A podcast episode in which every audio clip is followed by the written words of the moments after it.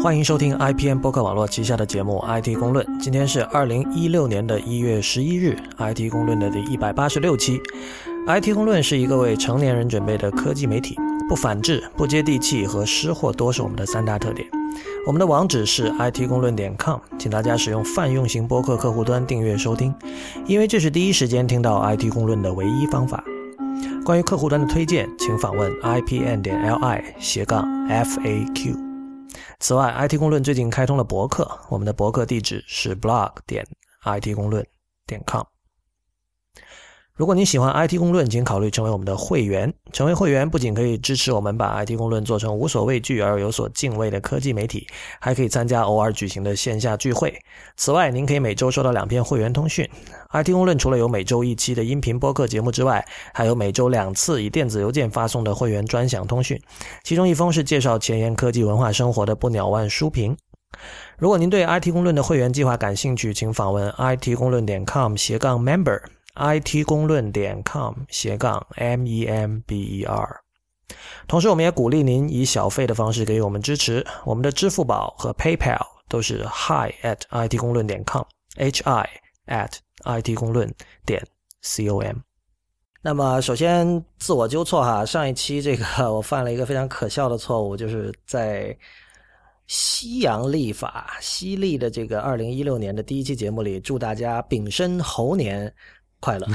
还没到春节呢。对，很多人都给我写信指出了，不过必须指出，那个我在美国这边星巴克里已经看到了这个上面画着一只猴子的那个会员卡，所以这这算是什么呢？有人说这算是他们提前为这个中国的新年做准备，还是什么？那好吧，反正犯了一个老外会犯的错误，就不是什么。不是什么，就是一月一号，对，不是什么值得自豪的事儿。还有一点是，有一位姓薛的朋友他提出的，就是上一期我提到了一个这个应该说 information design 的一个著名的教授，呃，我把他的名字读错了，这个人的正确的读法叫 Edward Tufte，就是他他的那个姓的拼法是 T U F T E，那最后那个 E 是要发音的。呃，很好玩的是，在这个他的自己的网站，就是 Edward Tufte 点 com 上面。是有一个有一个论坛，然后这个论坛有人问说你的姓应该怎么读，然后他本人说了应该是 Tufty，然后上期我读成这个 Edward Tuft，所以这个也跟大家纠正一下，感谢这位姓薛的听众。第三条是其实是很早之前了吧，是前前期吧。对，是在那个和和那个谁王林那期再往前，然后我们提到说这个，比如说在一些地下的商场的时候，用微信支付和支付宝支付，呃，当时 Real 你是提到需要有网络连接的，然后我发现后来 Twitter 上挺多人跟你讨论这事儿的，好像现在大家就公认是说其实是不需要的，对吧？对，呃，是这样，就是说，嗯。就是它出那个一个在你屏幕上出一个二维码的时候，那确实是不需要那个网络连接的，它应该是一个什么已经先存在你的手机里面了。但是呢，它扫完之后，如果你没有网络连接的话，你是不知道那个支付结果的。对对对，就是说你你你没有网可以完成支付这个步骤，但如果你那个时候就想看发票，呃，就是收据什么的就。嗯，没有办法做到，对吧？就是这里会有一个问题是这样的，就支付过程本身是可以完成的，但是因为他用那个你用那个叫什么来着？支呃微信支付的时候，你是看不到他收了你多少钱，除非你收到他收到那个微信的那个推送提醒嘛。哦。比如说你本来收十块的，然后你在地下商场，假设你是买了一个什么东西十块钱，他他打错了一个小多打了一个零，收了你一百，你你也不知道，你也只能走出去之后才知道。当然你可以说你会，如果你发现不对，你会再找他，对吧？但是。不是，嗯，哦，这个我倒觉得还好，因为比如说在美国这边，如果用 Apple Pay 支付，就是一般就不会有这种想法说要马上核查这个金额，一般都是可能我回到家看 email 发现那是银行发过来的嘛，对，你在哪消费了多少钱？哎，你用 Apple Pay 的时候，它不会那个就是叫什么，马上再给你有一个反馈吗？呃，因为我现在一般用手表嘛，用完手表就是我只要感觉到它震了一下。然后我就不看了，我已经很久没看了。以前用这个手机用用 Apple Pay 的时候，可能还会，但都很少看。说实话，因为但是它震了一下，它会告诉你说弹出一个什么东西，告诉你说用了多少钱嘛。对，但问题是我没有看，所以我现我现在甚至都没法确认告诉你它 有没有这个信息。对，因为就是有一点是因为大部分是小额支付支付嘛，买咖啡这种就两三美元可能。所以对对，其实其实我最近遇到一个非常哎也不叫就是 irritating，就是一个。很不爽的一个小小的问题，就现在不是大家都用微信支付嘛？然后比如说我用一个，就因为我我用那个滴滴打车是比较多，OK，然后我我开了那个滴滴打车完了之后自动付费嘛，我就不用再每次先点一遍。但是我发现我现在被那个叫什么推送通知轰炸了，比如说呃滴滴打车我用做完之后会收到几个推送啊，首先。我会收到这个滴滴打车的微信的那个服务号的推送，说我刷多少钱。嗯其次，我会收到银行给我的那个，就我银行的公众号，呃，给我推送说我这个银行信用卡被扣了多少钱，因为因为坐这个车。嗯然后我还会收到银行的一条短信推送，说我的账户余额又变成了多少多少，因为刚才扣的那笔钱。就整个过程，唉非常痛苦。我懂你的意思，就这个这个需要你去做一些微管理，就是你可能你得自己选择性的把这些推送中的某一些关掉，然后这件事情可能很麻烦，一时你想不起来要去做，对吧？对，但是这个就是暴露了这个什么微信的一个这个微信那个什么服务号、公众号的一个问题，他会给你发一些东西，你只能选择全部不收，或者是全部接受，就把你把它就是哦 unfollow 掉嘛。OK，但是你把它 unfollow 掉，你银行的有一些业务，你还是要用那个微信来做嘛。哎，其实说到这里要打个岔哈，现在那些国内的很多这种银行啊，或者一些机构啊、商家也好，他们都会把把那个接口接口做成一个微信的公众号或者服务号嘛。对，后来我发现，其实这个要比他们自己的网站或者应用要好用。啊、这个很有可能啊，对啊，对，然后就出现这种比较尴尬的情况嘛，就好吧，呃，我们这个在前几期就开创了一个叫这个中国互联网，或者说不止中国啊，就技术和和互联网公司耻辱柱的一个栏目。然后中间空缺了几期，我发现很多人怎么怎么说，唯恐天下不乱哈，就是不停的想念这个柱子。对对对，不停的发信问我们怎么耻辱柱栏目消失了。那这个 今天耻辱柱回来了，Real 跟大家说一下，今这次上耻辱柱的是是谁？呃，这个新闻有点老了哈，是上呃去年的，去年年底的时候，圣诞节前一天啊、很奇怪哈，呃，有六间公司联合发布了一个声明，啊这六间公司是今日头条、大众点评啊，不对，现在合并了，叫美团、大众点评啊、三六零、腾讯、微博和小米啊，他们大家可以想一下，这六家公司一起要控诉的一个对象会是什么人呢？就只能是什么人，或者说，对，他们联合控诉这个就是呃运营商，呃，说这个流量劫持的问题。对这事儿虽然这个新闻很老，但是其实跟 IPN 是息息相关的啊。对我们，我我们是受害者嘛。对啊，啊、流量劫持现在国内很多人其实都已经或多或少遇到了吧？你有时候有时候看到一个网站，甚甚至不是不是网，不光是网站了，我发现有些那种啊、比如说你点微信里面一个什么服务号，或者是这个一个公司的网站，它明明是它出现那个那个那种，然后它会底下或者顶上弹出一小节这种，反正叫什么来着？就是 banner，就是嗯条幅广告。那明显你发现这个广告的内容和那个网站它不应该出同时出现嘛，对吧？嗯，就明显可能是不相关的东西，或者是一些竞争对手，或者是跟着乌七八糟的东西。对，当然就是大家以前可能就遇到过，比如说你听未知道，然后出现了 IT 公论，或者甚至出现了一些完全跟 IPN 没有关系的一些音 音频，这这些现象都是跟运营商劫持有关。那个这一期就上一期的那个内核恐慌，其实 Real 和吴涛有讨论，就是之前就是大家可能访问了 IPN 不太顺畅的一些问题哈，大家有兴趣可以去听、技术细节。对呃，然后这六间公司就联合发布了一个声明，说要这个要呼吁运营商严格打击流量劫持问题，重视互联网公司被流量劫持可能导致的严重后果。啊，然后他们说这个劫持方式有几种，比如说域名劫持啊、数据劫持，这个就具具体细节我们就不讲，我们就单说这个事儿怎么一回事儿吧。运营商劫持，其实简单来说，就是因为这个接入比较比较便宜嘛，没有没有他赚不到钱嘛，然后嗯，很多这种，因为中国的这个很奇怪，运营商他们这跟那个是就区域性自己运营的，就各各个各个省市的这个分公司，他自己有有这个叫什么来着？考核机制，对吧？他们要多少营收多少？但是其实现在不是最近这个政府又要求说要提高速度、降低价格嘛，嗯，所以就活不下去了呗，他们觉得，然后就会做一些这种偷鸡摸狗，然后去卖点流量，导做点劫持，去收那种广告商的钱嘛。就等于说你本来要访问网站 A，但是因为网站 B 或者服务 B 给了运营商钱，运营商就强制的把网网站 B 和服务 B 的东西推到了你面前，对吧？没错，就是这个会有很多问题。当然，这个最主要的问题就是对用户来讲会产生一个啊、干扰，对吧？比如说我们的这个页面是没有广告的，啊，凭什么你要加广告，我还收不到钱，对吧？对，而且这个主要是就是对于不了解内情的用户来说，这是很恐怖的一件事情。就是没错，这怎么会突然出现了一个就完全不知道是什么的东西出现在我的页面上，对吧？而且一一般一般采用这种方式来卖广告的那种广告都比较低俗嘛，好吧，因为因为正儿八经投放广告公司，他也不会，他考虑到品牌形象的问题嘛，他也不会用这么简单粗暴的方式嘛，所以有个这个一个逆向选择的过程。嗯，所以啊这、这种事情不上耻辱柱，不知道什么可以上了。对，当然这个事情呃，运营商是有直接呃是直接的这个叫什么责任或者说是利益关系的，所以按照什么电信法就可以向工信部去投诉举报的。当然。过去可能就是大家就是小打小闹，比如说你你发现你的这个你家里的这个宽带被运营商劫持加了广告了，那你打电话工信部投诉，他们会打电话给你扯，呃，就他们要处理工信部的这个一个一个回一个回访嘛，然后他们会打电话给你扯皮说啊我没有劫持啊，因为这个时候他已经把那个劫持给你关掉了，对吧？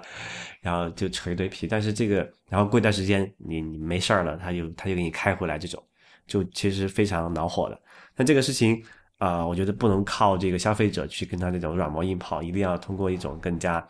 就抱团嘛，因为美国有个叫做什么 class suit 嘛，就是呃 class 呃 action suit，、对，class action 呃联合起诉，对，就是一堆人咱抱成一个团，直接把他弄到死，对吧？那中国好像现在还不太适合搞这个，因为很容易搞成呃什么群体性活动。聚 众聚众。对，但是有这么这种公司出来说这个事情呢，我希望这个工信部能够引起重视，把这个事情调查到底，因为他们有足够的这个技术实力去做相关的呃这个举报，证明说这个是这个运营商在做这种邪恶的事情，对吧？所以我觉得这是好事，大快对这个人心的好事。这是很很罕见的情况，我们和小米和三六零站到了同一战阵线啊。还有腾讯啊，这个简直是，什么？共就是什么？呃，搁置争议，呃，对，这个叫我们用自己的于外敌。我们用自己的行动证明了，在商业世界没有永远的敌人，是吧？所以这就是本周的 IT 公论技术公司耻辱柱。那么被盯上耻辱柱的是中国的几大运营商。呃，接下来有一件事情可能是大家都有所耳闻哈，因为任何事情只要跟色情有关，关注度都是很高的。那么有一个叫快播的产品，这是一个我听说过它的名字，但是没有使用过，然后也其实不太清楚它究竟是干什么的一个产品。最近闹上了法庭，呃，Real 跟我解释一下这个是怎么一件事儿吧。我看到你在 Twitter 上很遗憾的说错过了直播庭审，对这个事情还挺好玩的啊。先说快播本身吧，快播是一个怎么定义呢？网络播放器，可以这么说吗？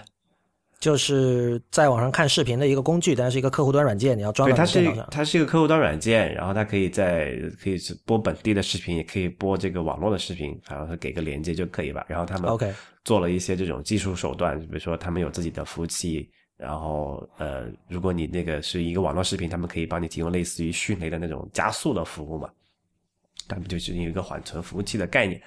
然后呢，呃，他们火起来，可能很多人就就是在上面去播一些这种啊、毛片儿，嗯，OK，啊、然后他们后来就被举报了，说是涉黄，然后怎么怎么地。当然有一些流言哈，我们这里就不去猜测了。然后这个事情现在就闹闹到法庭上，他们被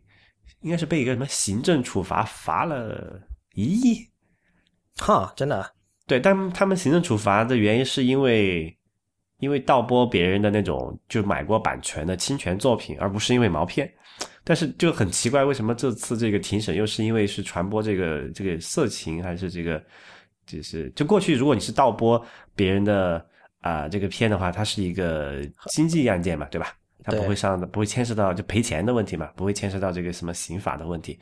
啊。但是现在他们发现这个，我发现庭审的时候是说是传播淫秽物品，这就会牵涉到这个中国的刑法了，好像说是要判多少多少年吧。，OK，但是这个事情比较好玩的是，因为是在最近这是上周五他们在呃网上直播这个庭审开庭审理这个案件的过程。然后呃，因为这个是刑刑事案件的话，它的这个起诉方是一个检方嘛，就是公公共的叫检察院公诉人。然后公诉人的对这个快播的一些指控啊，包括技术层面的指控，就是非常让人觉得，哎，就怎么可以这样，对吧？这个这个主题其实我们在之前的很多期里面都或多或少的接触过一点，就是啊，技术进步的速度太快，但是这个法律框架呀、社会习惯呀，包括这些什么呃社会法理啊这些就跟不上了，对吧？就这个这个事情，我觉得就集中反映了我们之前呃一直在讨论的这么一个一个主题。哎，等一下，为为为什么这件事情为什么反映了这点？那举举几个例子哈。就在庭审的时候，因为呃，庭审的时候，公诉人会问说，呃，这可能会说的稍微技术一点啊。比如说，他说啊，这个文件已经加密过了，你怎么解？你怎么不解密呢？因为因为当时我没看到那那句话的前因后果哈。但是因为一般说这种加密的话，那个那个 key 都是在客户端那里的嘛，就是不会在服务器上。你作为一个服务的运营者，如果是一个客户上传了一个加密的过的文件，然后又不告诉你这个密码那个 key 的话。你是没有办法，任何办法可以解密的，对吧？因为这个是计算是不可能实现的。嗯，然后它还有一个是这个关于分布式存储的问题，就更搞笑了。因为一般那种这么大量级的数据的话，它不可能存在一个地方，它都是以这种打碎成小碎片的方式存在很多台呃服务器，甚至不在一个地方的嘛。然后那个检方的公司人说：“你这把它打成碎片，你这有什么意图？”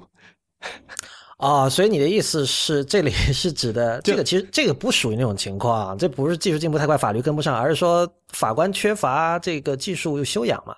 不，但是这个这个这些细节就直接牵涉到他们在呃提出这个指控的，包括取证也好啊，还有包括这个对这个案件的一个啊，对这个叫怎么说来着？对这个对对方的控诉是基于一些。技术基础的嘛，因为这个本来就是一个技术案件，对吧？对，就但这个不是说法律框架跟不上，而是说其实法就是检方没有做功课。这个 对对啊，比如说你要没有找一个技术人去咨询，对吧？对啊，这是肯定要有一个顾问，比如找你去咨询一下，对吧？对对对对。那但这个事情真的是非常有意思啊，因为现在大家也呃，就是因为这个公诉人对这种技术的无知，已经到了呃什么可笑的程度了嘛，然后。这就是反正给让让大家在网上乐了一乐嘛，增加了一些这个谈资和这个笑话。没错，没错，成了一个 meme，成了一个 meme。对，所以我觉得，就是大家如果对这个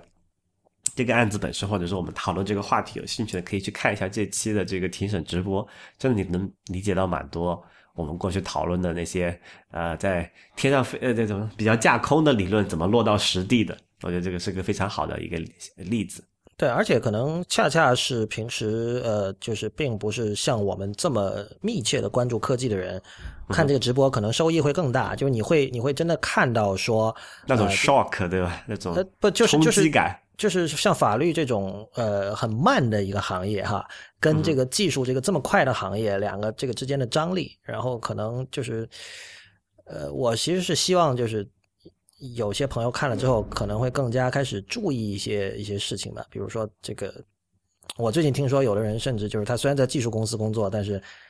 他不知道网址是什么，或者就是他他不习惯通过网址来访问一个网页，他一定要去搜索引擎，呃，搜索比如新浪，然后再去打开新浪，他不会搜索 sinner 点 com 点 cn。就就这种事情，呃，就是在像我们这个小圈子里，大家有时候会当笑话来说，但我觉得其实这样不好。就是说，其实我。更希望的是，就是真正你要觉得这样做是不够好的，你其实应该向这些人说明嘛。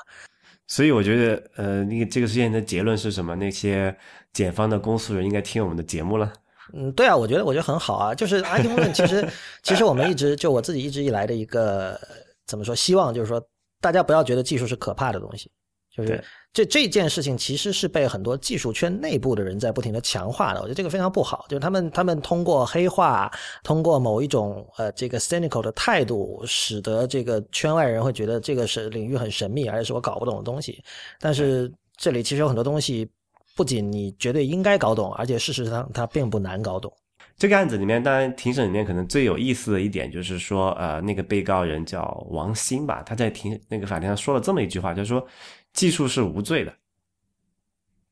然后这个事情引起了其实很多人的讨论，就是在法律层面上去讲，就是说，呃，我们先不考，因为这个案子最终没有还没有这个审理下来嘛，还在这个进行中啊，我们也不去，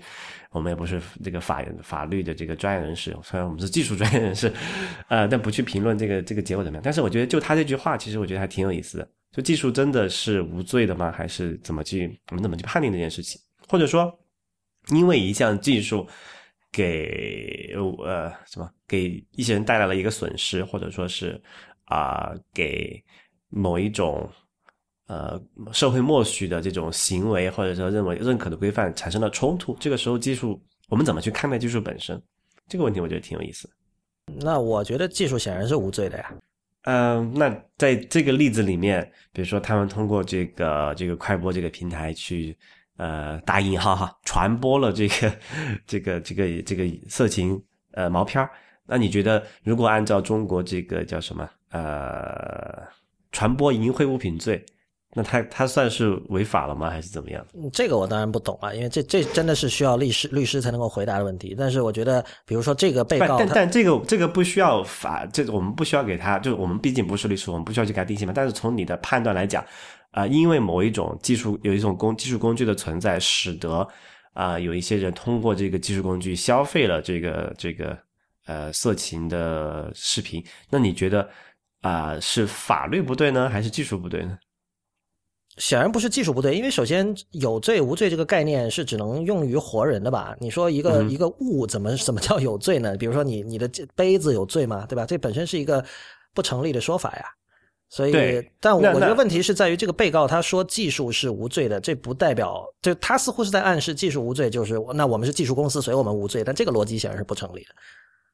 对，所以所以我觉得这个东西它的有些口号性的东西，对它有它有魅惑性，就是大家听啊，技术无罪，然后你看快播是一家技术公司，所以大家情感上可能觉得哦，就是所以不能怪他们，但是就是最终，当然具具体比如说这个像国内对于色情这个内容是怎么样的一个规定，这方面的法律我也不知道，所以这就这个我觉得就就看吧，但我觉得就单单是技术无罪这这个我觉得是。毫无疑义的吧，这就像就是刀是没有罪的，就是刀用来杀人，刀是没有罪的。我觉得这个应该属于常识了。嗯哼，呃，既然说到这个法律哈，也顺便说一下最近发生的一件新的 国内出的一个新的事儿。嗯，你知道那个反恐法通过了吗？啊，我听说了，好多人在网上传。对，对我大概看了一下这个这个叫新华网发布的这个反恐法的这个条文，然后我把其中里面有几个摘出来了，因为刚好我们就强调了这个技术到底是在这个跟这个社会跟这个安全产生一些联系的时候，到底怎么弄哈？比如说啊，我我念两条吧，就比较简单的东西，就作为一个引子。反恐法第十八条说。电信业务经营者、互联网服务提供者应当为公安机关、国家安全机关依法进行防范、调查恐怖活动提供技术接口和解密等技术支持和协助。第十九条说，电信业务经营者、互联网服务提供者应当依照法律、行政法规规定，落实网络安全、信息内容监督制度和安全技术防范措施。防止含有恐怖主义、极端主义内容的信息传播。发现含有恐怖主义、极端主义内容的信息的，应当立即停止传输、保存相关记录、删除相关信息，并向公安机关或者有关部门报告。啊，这是两条这个反恐法里面的条文。那这里就一个很，刚才比如刚才提到一个很很很好的意思，很好的一条，就是第十八条，他说要提供这个解密的支持和协助，对吧？但刚才我们其实讲到了，如果说我们做一个这个什么一个正正正确的加密的方式，然后是这个是在客户端上完成的，然后再传到服务端。那作为这个服务的提供者，他是没有办法解密这个文件的，对吧？那这个时候，那你说他是违反了这个反恐法第第十八条呢，还是没有呢？这个我觉得很复杂吧。就首先，这跟言论自由是结合在一起的。就是你为什么要去加密一个东西，是因为你觉得就是人应该有权利说他想说的话。进行他的表达，那么加密这个表达可能是加密的，就加密是保护这种表达权的一种方式嘛？不，但这这个事情，我觉得这么说，就反恐法没有说加密是不对的，就是就是说你可以锁上，但是你必须把钥匙给我。对对，就就就两两个东西嘛，就它其实规定了一件事儿，就是说作为这个第三方这个服务的提供者，包括电信运营商也好，还是我们这个网站的这个经营者也好，他说你要为这个案件机关提供这个协助，但是到什么程度呢？就是说，呃，你是不是说，因为现在最最大的一个问题就是说，呃，大家可能我们之前讨论过，在美国或者在其他国家也好，就是说他们会担心恐怖分子。啊，利用那些现代的加密通信的技术进行这个联络和沟通，对吧？然后这个作为安全的机关也好，他们没有办法知道他们在说什么啊，所以他们希望这些这些服务的提供者能够提供这种服务。也就是说，暗示的意思是，如果你做了一个 iMessage 或者是 Telegram 那种的端到端的加密的东西，你可能就有点啊违违背这个法条的精神了。就是说，你技术上没有办法提供解密的技术支持和协助，那么你就已经违法了。对，你就违反了这个反恐法第十八条了嘛？所以，所以就是按照这条来说，iMessage 是违法的。虽然 i iMessage 虽然现在在国内是可以，就是因为我们我们经常看到 Tim Cook 在各种场合反复宣称嘛，就是说，对，就算美国政府或者 FBI 或者 CIA 或者不管什么机构。问我们要某一个疑这个疑似恐怖分子的人的 iMessage 通话记录，我也是给不了的，因为我没有钥匙，我没有办法解密。那按照现在这个新反恐法的十八条，就是在中国如果这么搞的话，就已经是有罪的，这已经是违法的。没错，而且第十第就是刚刚第十八条是说你要提供，简单来说就是后门嘛。没有说这个后门怎么样的形式。之前大家都说是不是一定要把这个什么要在软件上开一个后门给这个国家安全机关？嗯，唉，这些人也是傻，立法怎么会这么写呢？对吧？然后那呃第十九条刚才那个是说要要阻断传播、删除信息嘛？这个其实就讲的是审核嘛。对，就是你你得审核你在你的网站上或者是你的这个网络上传输的内容。但这个就跟刚才那个又有相关了。如果说呃，从技术上你做不到，你能够审核对方的传输的，然后或者你传输的内容提供的服务是什么的话，那你是否又违反了第十九条？你没有进行这个这个防止这个信息传播的这么一个过程？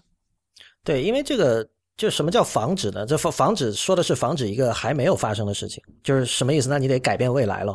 所以就是那前那前提来，那其实这句话意思显然就是说你要做各种过滤啊，对吧？关键字过滤或者什么的，这个对大家都很熟悉了。我觉得这个也不需要多说了。那我觉得看到这种事情，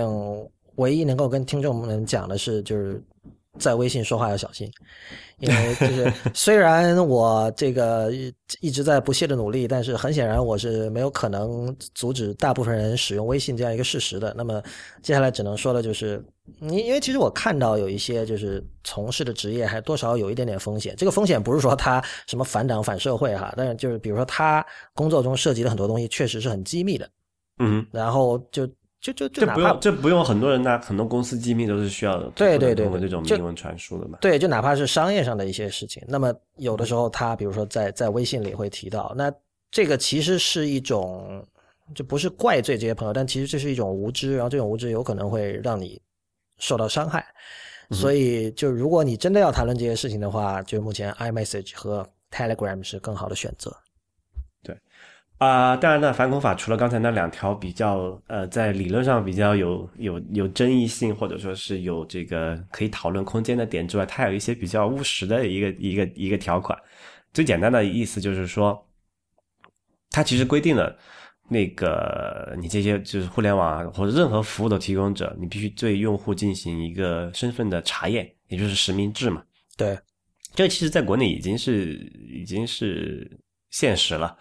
比如你去办一个手机卡，你必须要拿身份证去办，对吧？然后对这这点我体会很深，因为我其实一直还心里有这根弦的，就是我我是希望在理想情况下，我能够不透露我的身份就办手机的时候。而这件事儿，在我记得零八零九年的时候还是可能的，因为那个时候你是可以在街边的报刊亭、小店呢，对，就随便我就买一张 SIM 卡，比如说什么动感地带那种。对对对对，这虽然虽然那个时候可能是 Edge 网络，对吧？那时候你可能你就是为了用三 G，你可能要去买的联通那个卡，然后你可能身份证就要交出来。但是那个时候至少是有这样一个选择的，对，他是查他就就是中式的 Burner Phone。对对，他查不到我是谁啊？就是我如果真说了什么话，我觉得有有危险，我把 SIM 卡扔掉，他找不到我的嘛。对。那么，但是现在是没有可能了。现在好像在中国，应该你是没有办法在不交出这个 ID 的情况下去办一个手获得一个手机号码的。对。就这个是对这个消费者的一个一个要求哈啊。然后反恐法也规定了说，这些服务的提供者，如果他没有要求你进行这个身份查验的话，他们是要受到处罚的，而且罚金还不低呢，二十万以上五十万以下。OK，而且除了对这个机构做出的这个这个罚款之外，还会对这个机构的呃主管或者是这这个什么直接负责人处以罚款，并且有可能处以这个刑事的拘留。对，就是其实就是一个连带责任了嘛。啊、所以整段整个但反恐法不止这么些这么些条，但我就摘了几个比较我觉得比较有意思的一个点出来给大家分享一下。嗯，外界可能就他一些国国外的媒体对这个法条的这个关注点，可能更多是说会不会说中国政府因为以此就以这个法律为呃为基础去要求说外资公司要开放他们的技术，还是要要比如提供源代码？因为如果你没有不提供源代码的话，你是不是就没有提供技术支持呢？还是怎么怎么样？对，他们会担心这种事情。但是我觉得，其实还没到担心那个事儿的时候，还有更多需要担心的问题在前面。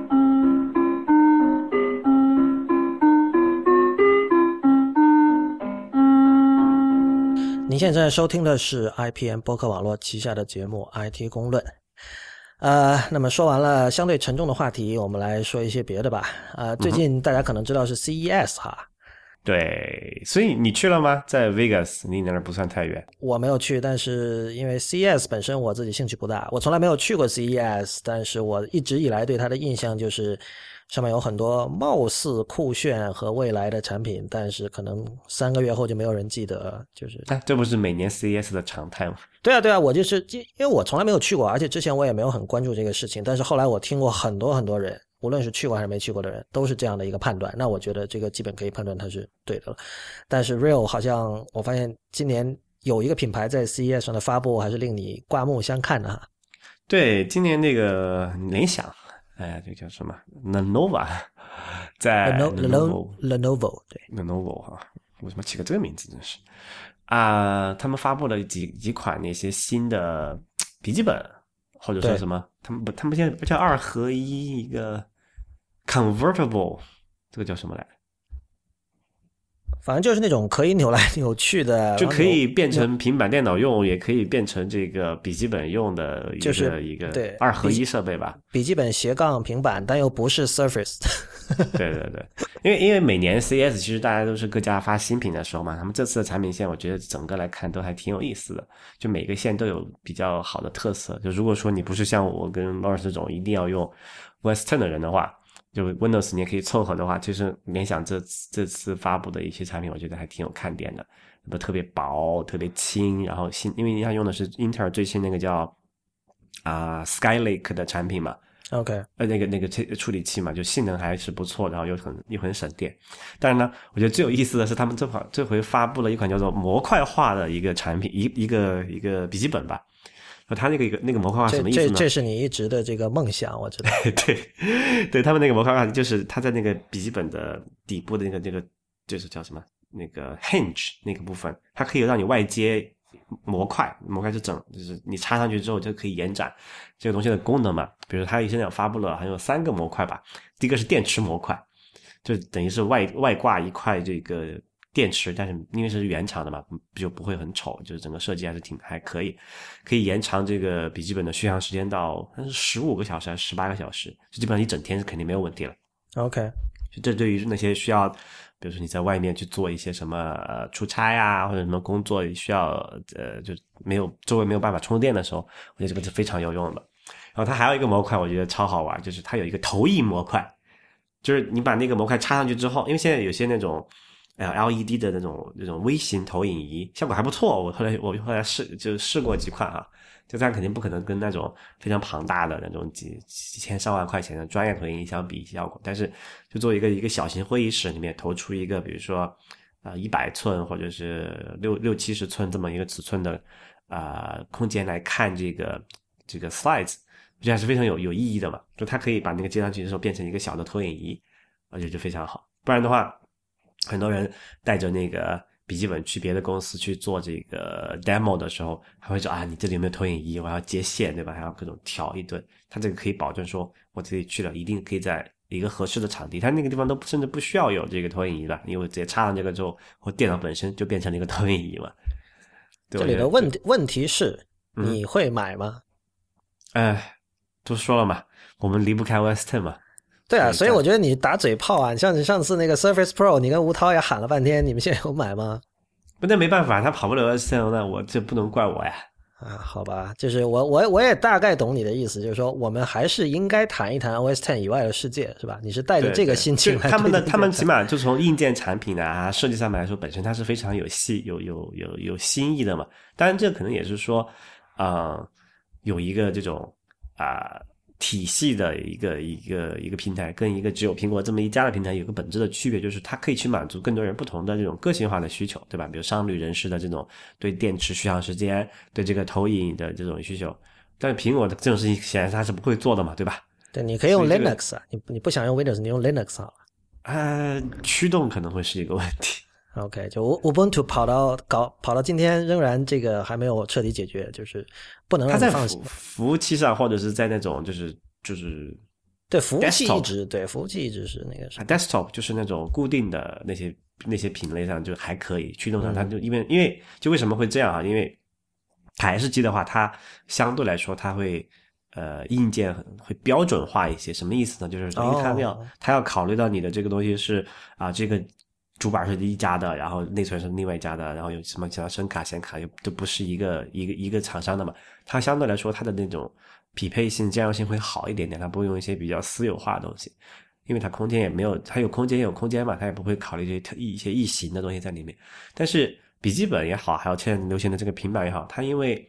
每家厂商的那个笔记本，它都会有或多或少的那种那种定制化的成分在里面嘛。硬件创新，对，就是 closed hardware，简单来说。啊，这样的话，它就对于这种开源的驱动来说，相对来说就比较少，或者支持会比较差。而且，而且笔记本像那种移动设备，它对这种驱动要求又更高。比如说，要这个什么呃休眠要打开，休眠要打开，休眠要打开，对吧？台式机没有这个问题啊。就这整个来说，它的复杂度要高一些，然后它的开放程度要少一些，所以使得在像 Linux 这种系这种系统在。笔记本上跑，通常要比在台式上跑要坑爹很多，嗯，所以暂时没有办法。好的，那最近还有另外一个在国内应该是还是比较有人关注的一个产品发布了哈，就是这个锤子科技发布了这个 Smartisan 的 T 二。呃，我们其实在它的第一代产品就是 T one 发布的时候，我们其实还是讲了一下的。我们甚至当时有请他们的一位这个设计师叫方池，呃，来跟我们聊。这想起来都是好久之前的事儿了。那个时候我记得我还没有到美国，好久了，真的是有两这样说有两年了。真的，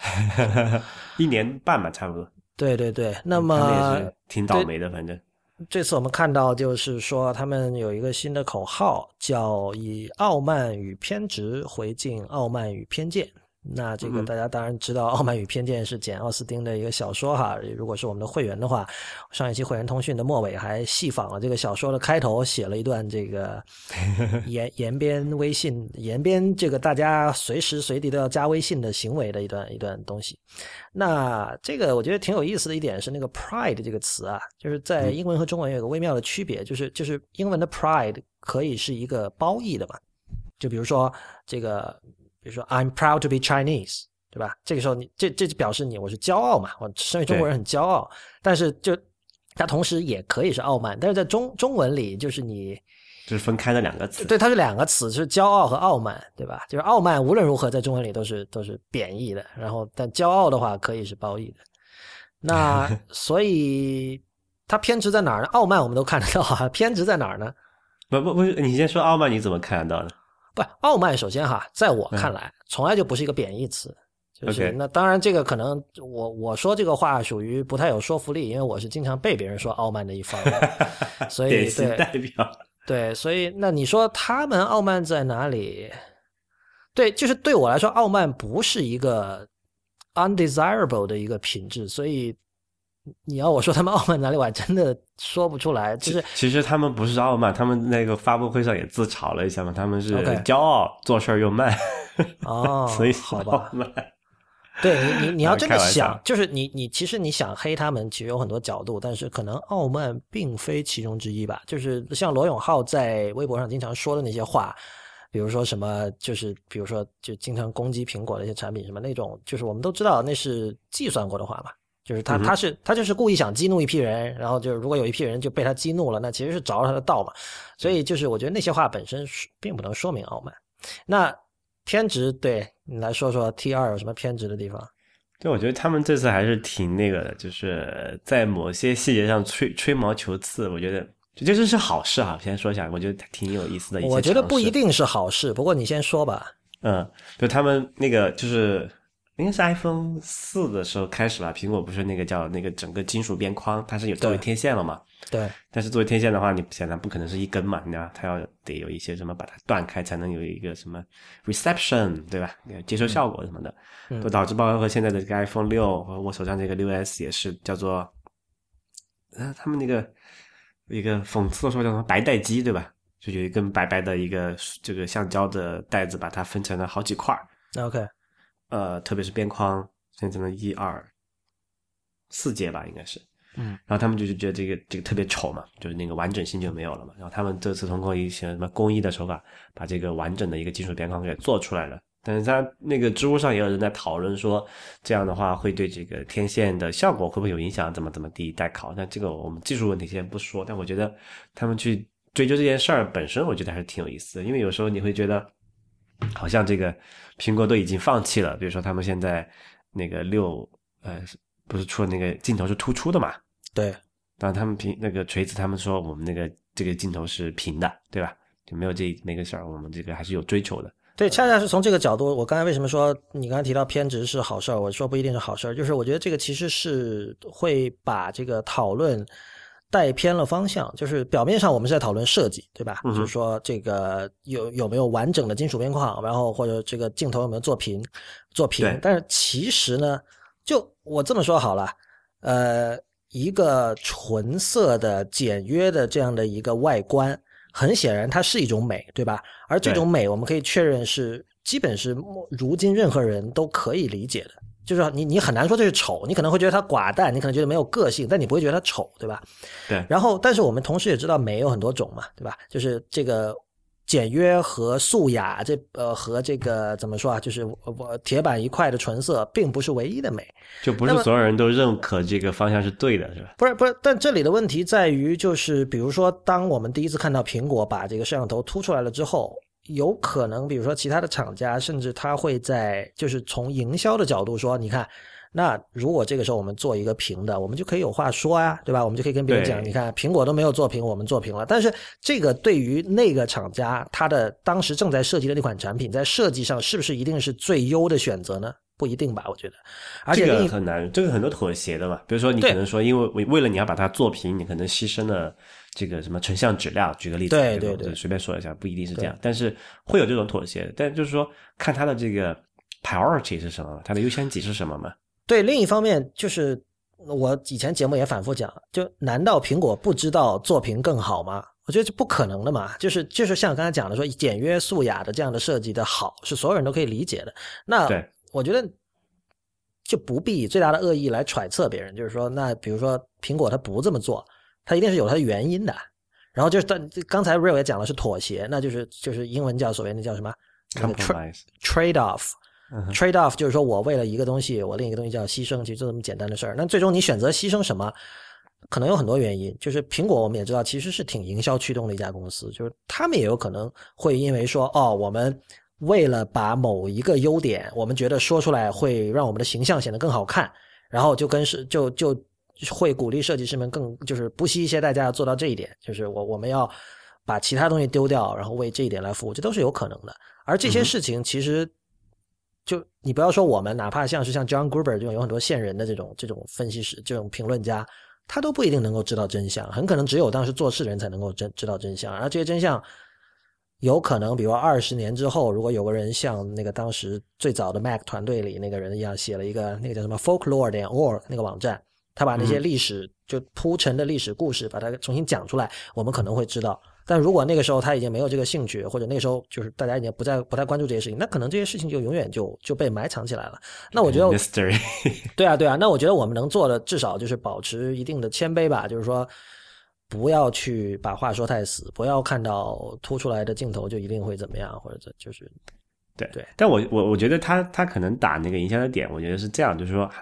就毕竟这个凸出来，我们先因为成像质量这件事情是一个相对来说。更加难以度量的事情嘛。对的，对。但是突出来一个镜头，让人家让很多人觉得不爽，这个是可以直接度量的问题嘛，对吧？是的，是的。所以在营销上面，你说你愿意说你你选择了一个不同的一个一个妥协，你说我愿意牺牲一点这个成像质量，我也要把这个镜头做平。这有问题吗？我觉得完全也没有问题。就说对你，你你可以说从商业上没有问题，但是我我不禁就想到又是那句话，就是 This is why we can't have nice things，对吧？你本你本来其实我相信你要真的去问一个人的内心的真实想法，他肯定觉得说哦，成像质量最重要。但是就是在这种呃大众心理的这种操作上，就最终可能成像质量反而被牺牲了，这这不是一个好的结果。嗯。但我觉得那个前面那个不一定成立，比如说我就觉得不一定成像质量一点，我又不我又不怎么拍照，你把那个镜头做那么好，对我来说，你宁愿你宁愿牺牲成像质量，然后换一个平的镜头，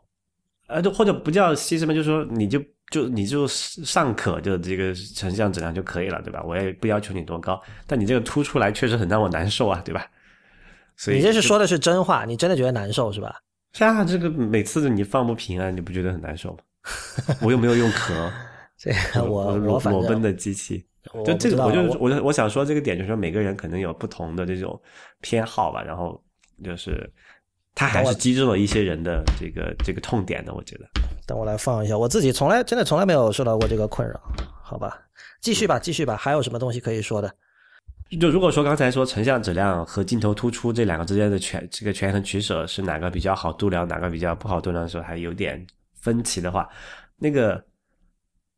整个金属外壳的边框是完整的，呃呃，和这个天线的信号之间，这个估计就没有任何争议了，因为大部分人是感受不到天线的这个区别的，对吧？嗯，但完整性，我觉得可能是很多人会觉得是一个更更好的一个设计。但这个也说，刚才也讲了嘛，也不是所有人都认为这种这种什么呃 uniform 的感觉，unibody 的感觉就一定是好的，但是看市场的情况怎么样的。但下面一个，我觉得是应该是一个比较公认的来说是一个好的，或者是比较机智的一个设计嘛。就是我们现在那个，你看拿拿一个 iPhone 来看，它旁边不是有个那个 SIM 卡槽，它是可以用一个小个小孔，然后戳一下，然后它会弹出来，你把 SIM 卡放进去嘛，对吧？嗯。然后这个时候它会说，然后你旁边还有一个那个叫什么？这个是这个是什么？锁屏键对吧？对，锁屏键就是这会你会发现它。就这边是有两个孔的嘛，然后他们这次就锤子这个 T 二，它很机智的把这两个合二为一了。什么意思呢？就是说那个那个按键本身就是一个 SIM 卡的卡槽，卡槽对。然后它旁边有一个小小洞，你戳一下，那个整个按键会出来，就那个 SIM 卡槽会出来。你把那个 SIM 卡放进去，再弄回去之后，那个按那就是就等于是那个卡槽和按键二合一了嘛。那这个我觉得这个设计是非常非常非常机智的，嗯。就是你是觉得它节省了一些内部空间是吧？就一个是它节省了一些，我我这能不能节省空间这个倒不好说，但是我想了应该是吧。比如说你要开两个口的话，你肯定要相关的一些什么保护机制啊那些要要做到一起嘛。但是如果说你现在只开一个了，那首先就变成了一个呃只能开一个洞嘛，整个结构上会简洁一点，然后卡槽和我相信应该还是会节省一些空间的。就是没有代码，没有代码是最好的代码，然后没有洞是。最好的洞，对，但但那还有一个就是说，就简洁了嘛，就是说我我就少了一个事情，旁边东西，但就回到刚才那个问题，简洁一定是好的嘛？那不一定对吧？但是我我还是相信这一点，我是比较不相对来说，就是因为你你现在就我们不是在谈论艺术嘛，就是我觉得大多数人在目前这个时间点，二零一五年、二零一六年，sorry，是会觉得就是简洁是是一件好事儿，是无可争议的好事儿。对，所以我觉得这个这个它那个设计是非常非常机智的。我应该我不知道是不是第一家厂商采用这个设计，我反正我是第一次看到的。然后我觉得不知道，如果是第一家，肯定会喊出来的，有可能啊。但这就牵涉到另外一个问题，就是说，呃，以后怎么办？或者说，因为之前我们也讨论过，因为好多好多期前哈讨论过，这个苹果不是搞了一个那个 soft SIM 的，就是软件 SIM 的专利嘛？嗯，就是以后。就为什么要一定要有 SIM 卡这个东西，对吧？那我可不可以直接接入一个运营商？呃，我选择列表上，我这个现在也能够接入，比如说三大运营商选一个，点进去输入我的这个银行账号或者信用卡账号，我就可以直接接入了，我不需要再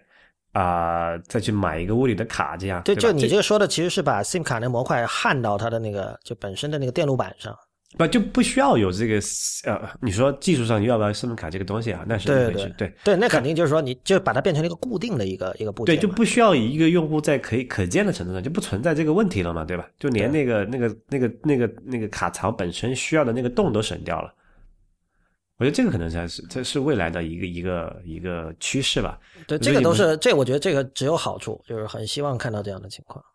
但其实不一定哎，为什么你会觉得这个只有好处呢？嗯，你你你想到什么坏处了？啊、最简单一个就是说，如果他把那个 SIM 卡做到这个机器本身里面去了，嗯，那么是不是一定要苹果和那间运营商谈妥这个叫什么合作关系之后才可以用？应该是，但是这个是这是这是厂商的事儿嘛？就对于用户，我会有什么坏处呢？我我暂时想不到。那你可能说苹果那个跟那家小运营商没有谈妥，没有谈妥这个 deal，对吧？苹果谈判又很强势的嘛。那小运营商经常可能说啊，那我嗯还是不要用它，不要支持苹果了。举个例子啊，嗯那你是不是想作为消费者的你，是不是少了一个选择？哦，这个这看执行吧，这个跟当年比如说 iPhone 刚出来的时候电池不可替换，我觉得是几乎是一样的问题。就是所以其实这里面你你希望这个设备有多模块化，对吧？对其实是是这个问题。所以我觉得不一定说，呃呃，你说那件事一定是好事，其实我觉得是待考的，就是要看最终出来的结果怎么样，因为中间有嗯。太太多啊、还目前还不知道的因素，或者说一些呃，如果执行的好的话是好事，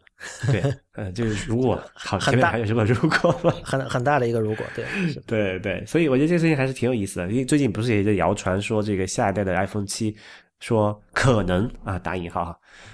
会防水嘛？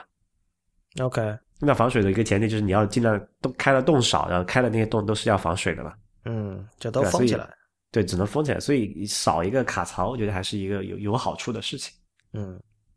啊啊，说完这个他们那个发布的那个产品本身，其实我们也都没买的，我也不打算买，就没什么特别的要讲的。但我觉得他们上面有个比较有有有意思的事情，你可能会挺关心的，嗯就是他们最近在搞一个，就挺锤子他们搞了一个支持独立游戏发行的这么一个，算是 App Store 吧，你可以这么理解。不，它其实是在它那个，就它它本来有个 App Store 嘛，然后它等于说里面有一个频道是就专门专门做独立游戏，对，但是我听说这个频道其实以以前就在，它什么时候在的我不知道，但是反正这次等于说可能是比较正式的一个发布了，就是说，呃、或者说投入了一些资源在运营这件事嘛。对对，就它可能会提供一些什么推荐位，然后可能甚至也不排除就是投资一些小的游戏 studio，让他们做一些可能不像一这个大型的手游网游能赚那么多钱，但是很有就很好玩、很有艺术价值的游戏。没错，没错。就我觉得这个事情还挺有意思的，因为其实现在就我不知道，你看，我发现国内的这些什么，就不管是 iOS 还是安卓也好，这个游戏都已经游戏这个这个行业吧，已经做的挺。有时候有时候觉得挺过分的，就对消费者来说，就是各种呃靠什么刷排名啊，嗯。各种靠这种就是地推啊、打广告啊，包括像你们前面流量劫持的广告，很多都是游戏买的，你知道吧？嗯嗯，OK，对，我我我大概知道一点，对，对，去去做这件事情，然后呃，就就可能有些有一些商业上的成功没有问题，但是你你看他们的这个游戏品质也好，还有他们这个设计的那些，就是就我相信以你我这种对游戏品质本身的追求来说，他们是是不好的，就是垃圾嘛，直接对对，说。但是他又在赚钱，你就觉得很不太，就是这个社会社会是不公的，不，这这事儿就是如果能够做好，肯定是一个好事儿。但是就是就在得看，这有点像，就其实我们现在熟知的，就是如我我我相信我们节目的听众肯定是认可，就游戏是艺术的一个门类这样的一个说法。那就是这个可以比之于，比如说我们现在知道的企鹅出版社，企鹅当时做起来的时候，就是在一九三零年代还是四零年代吧，当时就他们那个老板是在坐火车旅游的时候，因为当时那个在英国那个书是在那些药店里发售的。就是是这样的。然后他就发现买的那些书都是一些烂书，就是我估计跟今天的这个手游网游的这个主流手游网游这个状况很像，他就说这个这样不行，不能只有烂书，然后我就专出一些经典啊什么，然后噼里啪啦的。他当时也很，因为药店当时是一个很重要的渠道嘛，然后他当时就把这些书再通过这药店在发行，然后结果就企鹅的那个平装本图书屋就成了一个品牌，然后渐渐就做起来了，所以。这个有可能是这样的一种行为最理想的一个结果，就包括包括像那个 DVD 发行里面的那个 Criterion Collection，都是这样的一个案例了。嗯，对，所以不管这件事情到底他们做的怎么样，但是我觉得起码有有这么一个啊动机去支持这个独立游戏，我觉得是是挺好的一件事儿。嗯，对，这是好事儿。就是嗯，很多人可能会说什么情怀，但其实不用提情怀，就是。独立游戏其实大家也都明白，就是是很多独立游戏是很好玩，而且会对你直接产生这种情感上的作用力的，所以就是就任何去支持独立游戏的行为，我觉得都是值得鼓励的。嗯，啊，这次发布上他觉得呃，最后其实有有一个东西挺有意思的，也是可能争议比较大的一个点，就是他们那个远程协助的功能。哎，这个为什么争议大？这个东西其实就是说。呃，远程教你爸妈怎么用手机嘛？呃，这个事情争议在这里，就是之前呃我看到的说法是华为已经做了这个功能做了很久了，但是没有怎么在市场上。那华为本来 marketing 的时候就有时候挺奇怪的哈。OK，它不像那些互联网公司那种想想法会把那些差异化的点打出来嘛，然后被这个锤子抢了先机，那那个就不说了。但我就我们就讨论这个事情本身，我不知道你看了他那个演示没有？我觉得还挺挺有那个挺有意思的。我没有看视频，我只看了一些截图。就简单来说，它可以，呃，你用过那个远程桌面吗？在 Mac 上面？我用过，就是 VNC 协议的一些东西，是吧？对，你可以大致理解为它就是一个啊手机版本的远程桌面这么一个概念。对对，我我就是这么理解的。像以前那个就是写那个叫 Joe on Software 那本书，那个叫什么 Joe Spolsky，他那个公司一开始就是做这个的，我还用过他的产品。对对对，就过去可能爸妈他们不会用这个电脑，那就不会用呗，反正也不怎么影响生活，对吧？但其实现在这个智能手机已经这么普及，那很多这种服务也好，它都必须要呃借助于这个工具才能实现嘛。所以像我们爸妈那些稍微老一老一代的人，他们不会用的话，其实对他们生活还是有影响的嘛。那之前不是有个很呃关于那个打车的例子嘛，就是说。那个出租车都被我们这些用这个叫车软件的人叫了，那剩下那些不会用叫车软件的人怎么办？对吧？嗯，对，就有这么一个社会性的问题。所以我觉得教育那些年纪稍微大一点的用户怎么去使用手机是一个要痛点吧，这是一个市场上没有解决的问题。然后他们就搞了这个一个远程协助，起码从演示的过程来看，我觉得还挺好的。比如说。这个呃，爸妈他们不会用，或者遇到什么东西的时候，他可以按一个呼叫键，然后让你去就可以直直接连通你那些手机嘛，然后你可以给通话，然后可以你可以看到，你可以远程操作爸妈手机上的那个那个那个界面，他们也可以看到你按了什么，一步一步怎么去做到那里去的。哦，我觉得这个这个过程整个，我觉得他们打的那个牌非常好，而且他在那个演示完了之后，他还有一个非常煽情的一些。这种跟这种亲情啊，这种亲子有一些这种关系的这个情怀广告片在里面，我觉得也是，其实可能刚好击中了，呃，我们这些在外打拼的这些这些年轻人的一些痛点吧。我觉得，就嗯，但是这个产品我我不知道是不是真的会有人用，因为我感觉就是其实父母还是希望还是希望看到你真人，噱噱噱头大于实质是吧？对我我我我倒不愿意说它是噱头了，因为它呃，我觉得它 intention 肯定是好的，就它出发点肯定是好的。但是这个东西实际的考虑，一个是网速能不能支撑，这是一个事儿。那么就假设说，哦，你网速肯定是越来越快的，OK，就就就算是吧。但是接下来的问题就是，其实呃，年长一点的人啊，我感觉他们就是对于通过一个媒介这样的远程沟通这件事情本身就比较不感冒。不，这个沟通。倒不是他的目的嘛，他是要解决一个实际的问题嘛，就是怎么去解决问题是沟通的一种啊。就是我感觉就是很多人会觉得，就是为什么要这样？那我问我身边的人不行吗？不麻烦你了。然后我看着一个小小的屏幕跟你说话，也，然后看你在那一步步操作，我又记不住。就是这个是一个美好的伪伪需求是吧？对，这是一个美好理想。就我就刚才讲，我以前用那个 Joe Spolsky 做的那个在 PC 上的就是类似的软件，我指导过我爸进行一个什么操作，当时的感受就不好啊，就是。就首先老卡顿了，但这个这是另外的问题。但是对整体就是，而且我据我所知，Skype 是有这个功能的，Skype 是应该是有内内建 VNC 功能的。QQ 好像也有吧？对啊，就是你操作对方的桌面什么的。对，但是反正我用电脑十多年，就是用到这种功能的时候，就是通过 Internet 而不是只是 LAN 用这种 VNC 功能的次数非常非常的少。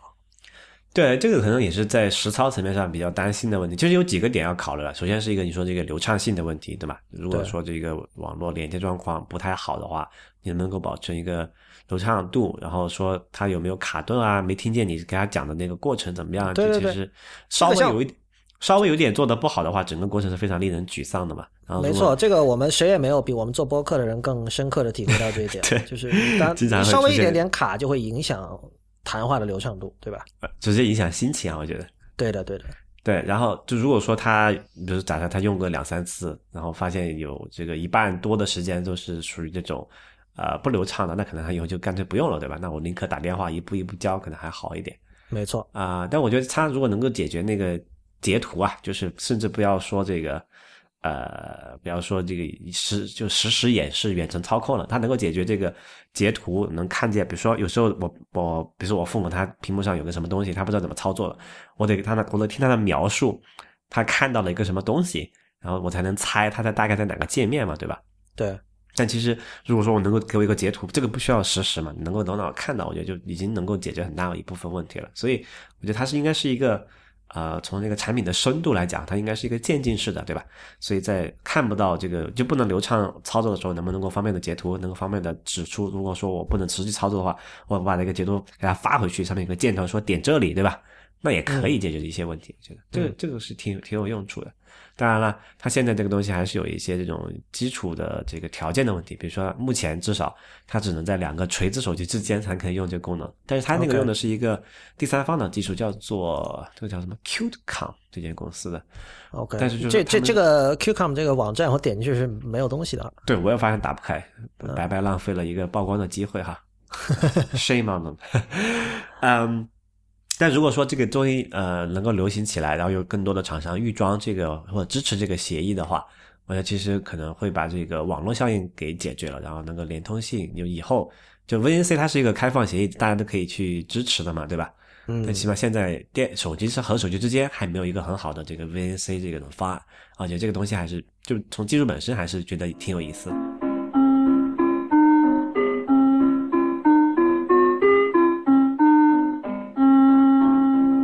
您现在正在收听的是 IPN 播客网络旗下的节目《IT 公论》，今天是 IT 公论的第一百八十六期。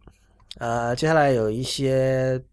呃不大不小的新闻吧，一个是那个 Netflix 现在已经在更多的国家，以前我不知道是不是只有北美哈，反正现在在世界基本是所有国家都可以看了。呃，除了、基本是所有国家要排除掉四个。对，就是中国、北朝鲜、克里米亚还有叙利亚。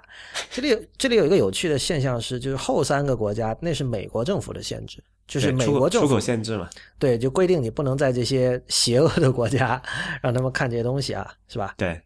但是中国就是那是中国的限制，就是我我虽然这个这个显显然就不会有新闻直接这么说，但我们都知道什么情况。这个跟呃中国的 iTunes 用户等了很多年才能够在 iTunes 上买到电影是完全一样的，就是你你哎，现在已经可以了吗？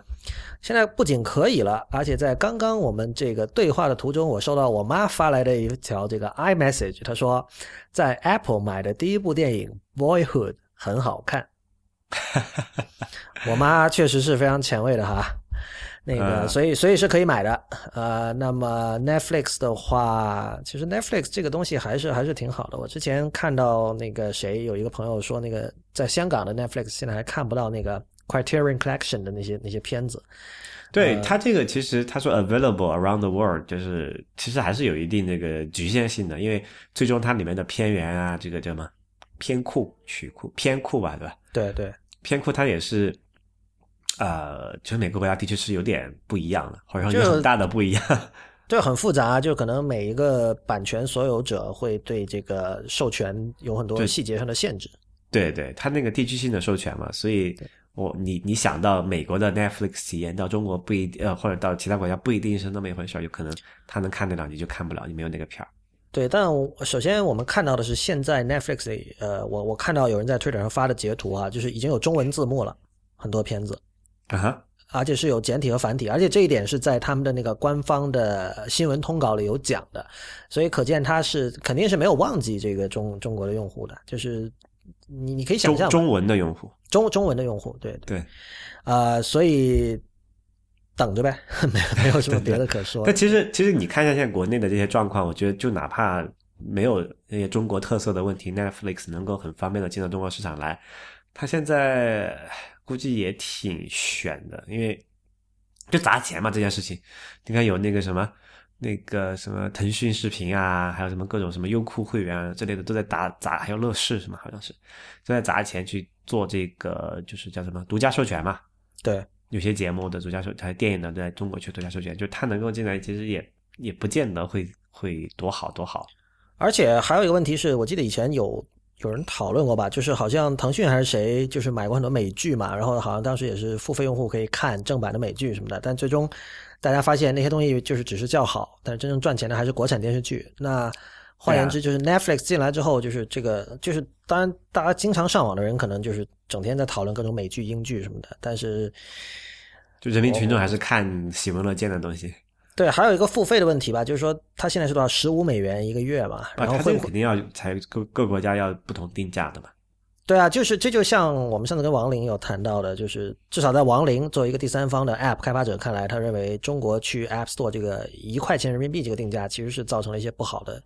后果。那我那你看腾讯他们也在搞这个事儿，上次比如说我太太也买了一个那个一块钱看两周吧，应该是。OK，肯定他是亏本的，但是问题是，啊，对，这个就是可能牵涉到一个什么竞争的问格局的一个一个分析了。Netflix 它没有别的业务，它只有这一个业务嘛，对吧？对对对，它不能靠这个东西烧钱一直烧下去嘛。对，腾讯可以啊，腾讯说我这个可以不赚钱，我每年砸个几十亿进去烧没有问题，因为它有别的各种现金流的业务撑着无所谓。所以我觉得，就算 Netflix 开放进了中国，我觉得它面临的这个竞争压力应该是要远远高于其他国家的。对，但是当然，如果他懂的话，他肯定是他也得去拿那些国产电视剧的授权的嘛。就他他做过基本的调研的话，他应该知道，就其实那些东西才是真正赚钱的，才是。那国产电视剧的大看国产电视剧的大部分，他为为什么一定要用 Netflix 这种听起来名字就念不清楚的洋玩意儿呢？对，这点你说的很对啊，就是很多时候一个外国品牌，它名字能不能简单的被任何中国人念出，其实多少决定了它在中国的一部分命运。成败是吧？什么优步？对，确实是这样。你哪怕是一些就不说品牌，就比如我们提到一些作者，或者说一些人，比如说像 Marche Cheglovsky 这种人，很多人就不知道啊。就你可能知道 Paintball 是他做的，但是 Marche Cheglovsky 我还刚想念 Mark Glad Gladwell，你今天来了更难的。对啊，那个什么 L 字小写 L 上都有一个斜杠的这种，就是大家看了就会觉得说，哎，不知道是什么东西。哎，那我们考虑一个很机智的小事儿啊，Netflix 如果他进中国，他要起个中文名，你觉得他应该叫什么？嗯，它原来 Flix 就是指 Flix 就是电影嘛，Flix 是电影的这个啊，这个这个考据的太深了，不可能用的嘛。这不深啊，Flix 就是电影的昵称啊，这个这个挺简单。然后 Flix 只不过是它的复数形式，然后它在拼写上玩了一些花样。那所以它的这个本身这个名字是很很朴素的，就是网络电影，网上电影。OK，那作为品牌的话，应该觉得应该怎么办？这个不是在你要我这样，你我你以为我是什么曹植啊？七步成诗，这肯定得是慢慢想的一个事儿吧？不是，我就这个就刚才你说那一点嘛，就说一种这种国外的，就你你刚才你说这个这个虽然说 Flix 对于一个这个什么英文熟悉的人，这个是一个常识性的东西没有问题，但是你知道他要进中国，他面临的就不是我们啊。你你问你刚才不是问我说他应该翻译成什么中文名字吗？你问的不是这个？我问的就是他他应该就是本土化成什么一个品牌名嘛？哦，那这就是个翻译问题嘛？对对对，所以我觉得，如果你给他翻的话，你会翻成什么名字？这就我说嘛，我不是曹植嘛，还得想一下。不，这个你，对吧？你要如果现在是一个什么同声传译的场合，那我就直接说这个网就那就不翻译了。我靠！其实你回回头最近几年的那些什么啊，一个洋品牌进就是互联网互联网不算科技公司嘛？Anyway，进中国翻译的比较好的就那个 Uber 那个吧。嗯，对，因为 Uber 确实我看到有人在用，有人在说优步，但是像其他的我没有见人真说领英的，都还是说 LinkedIn。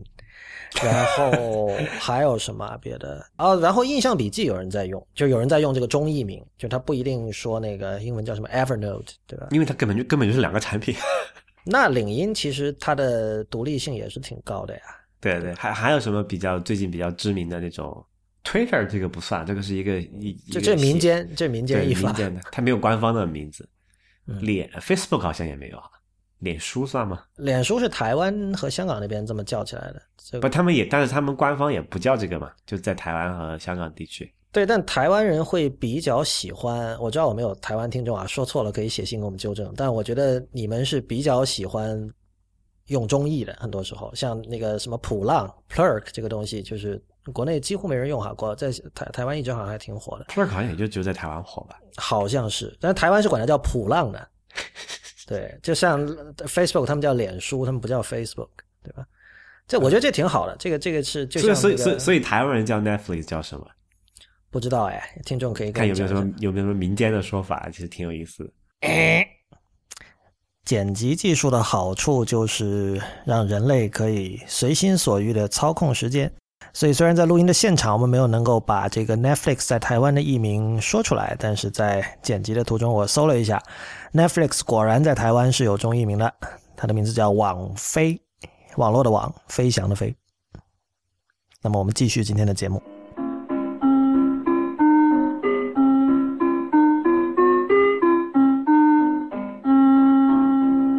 好吧，然后还有一条新闻是那个我我看到一个比较有趣的事儿，就是美国啊有一个这个国家杂志大奖，然后呢这个奖呢什么东西？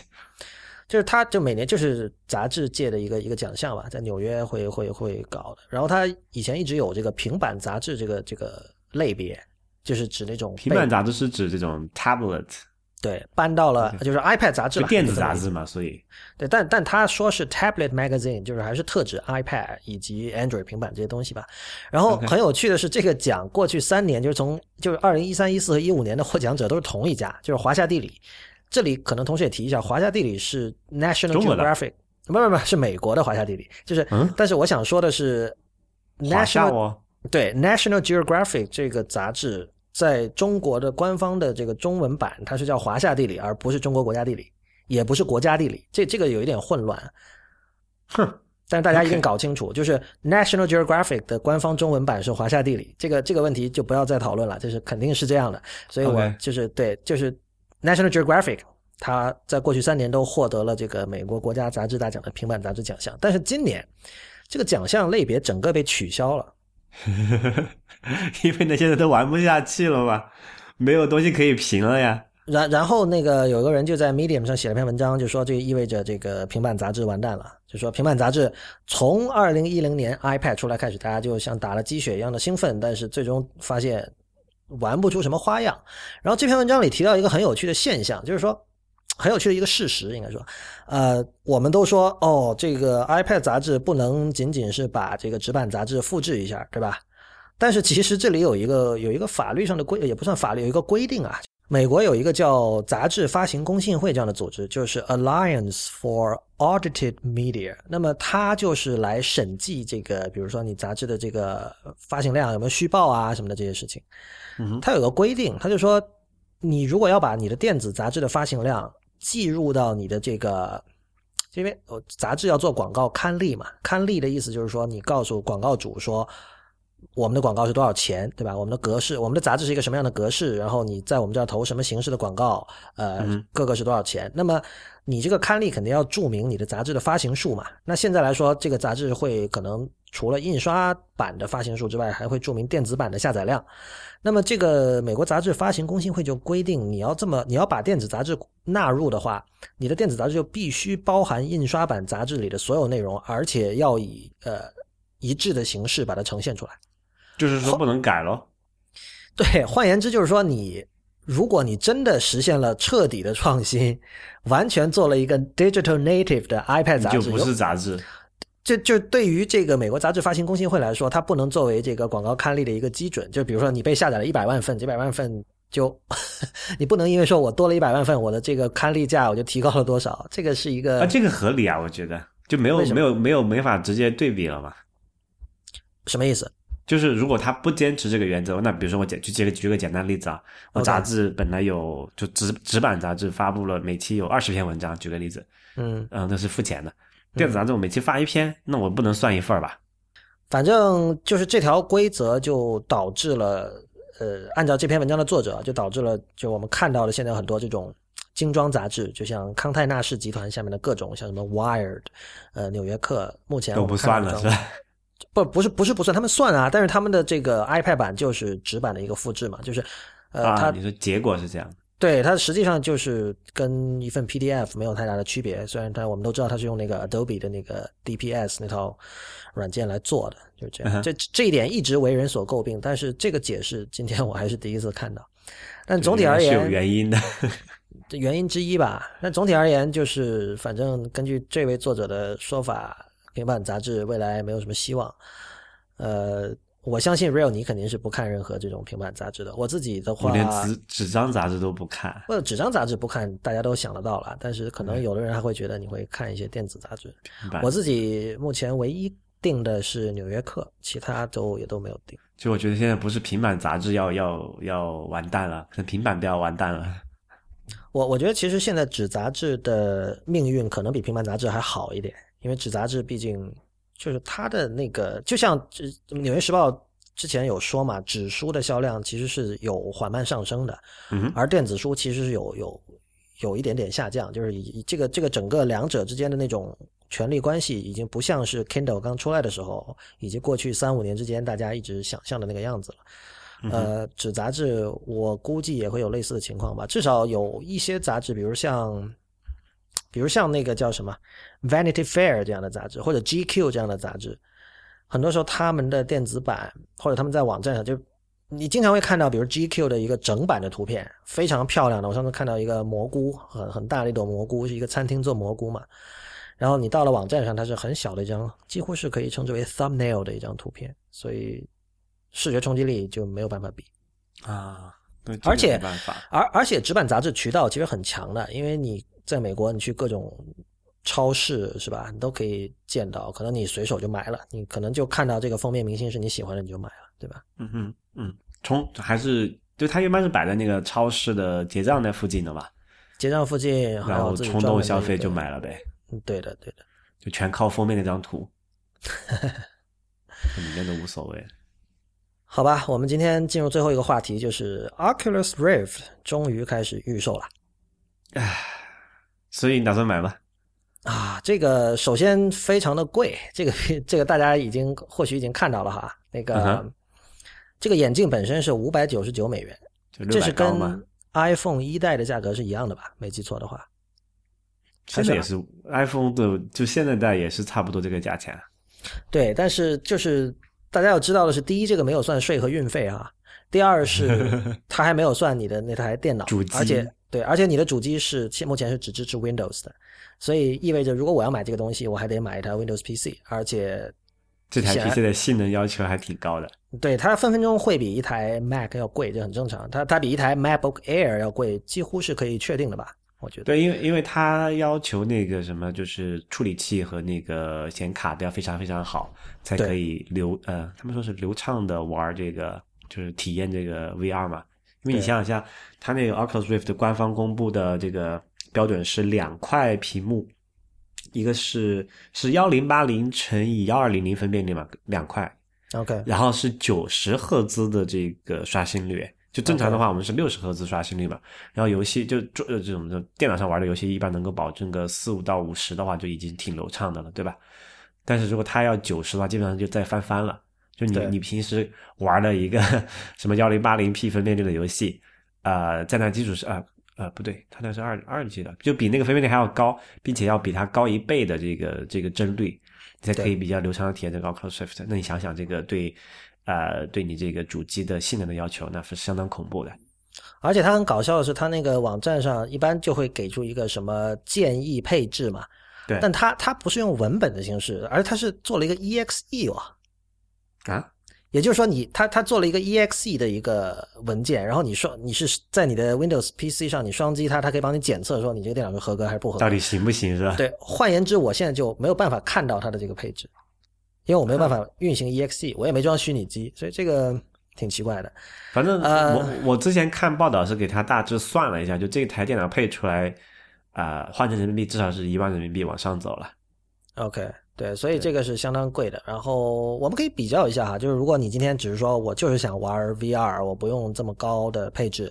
那最便宜的当然是那个 Google Cardboard，那个从零到十几二十美元不等吧，然后你买一个那个东西，当然你还需要一个手机啦，那个东西 iPhone 和 Android 都支持。这是这个，然后对。再往上一级的，像那个三星的 Gear VR，这个我有一个它第一代的嘛，Gear VR 的二代现在好像一百美元大概可以买到，然后你再加一个三星的手机，两个加起来可能也刚好，也就是跟那个 Oculus Rift 的那个五九九差不多的价格，稍微多一点。因为它它是就是 Gear VR 和 Oculus Rift 最大的区别是前者是基于手机的，后者是基于电脑的，所以后者你可以想象，就是电脑肯定它的性能会更强大嘛，但是所以它也会更贵。然后我我比较了一下，就是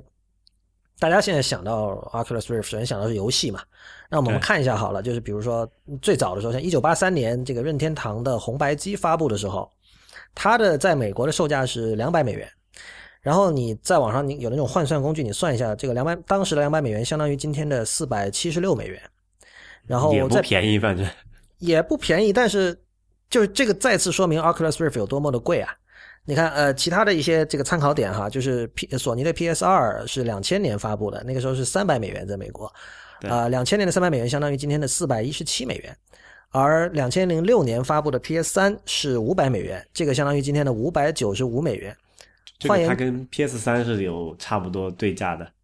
对，但是这只是那个眼镜本身啊，嗯哼，它它没有包括主机，你这包括主机的话，那基本上一千五刀是就至少不了吧？止啦，不止呃啊，对啊，不一止千五刀，对，一千五到两千刀啦，就是两千刀可能才能玩的比较爽吧，至少。嗯所以这是一个，然后还有一个就是，因为这个 Rift 的售价出来了之后呢，大家肯定就很关心其他几家的售价，比如索尼那个 Project Morpheus 的售价，以及那个 Valve 的那个和 HTC 合作的那个那个呃虚拟现实眼镜的售价。那么叫叫 Vive 吧，是不是？叫 Vive 对。对，然后索尼这个有一则消息是说会更加贵，因为这个是福布斯的吧，一个编辑看到之前亚马逊的加拿大站就不小心出了个错，就把这个 Project 漏掉了 Morpheus 的价格露出来了，然后它当时显示的价格相当于八百美元，OK，但是它那个东西是一个独立的主机，还是说要单独再接别的东西呢？那那就是接 PS 四的呀，所以你得就还得再搭个 PS 四进去。对，所以我看你看到的新闻标题是说 Project Morpheus 的价格是 PS 四的两倍。嗯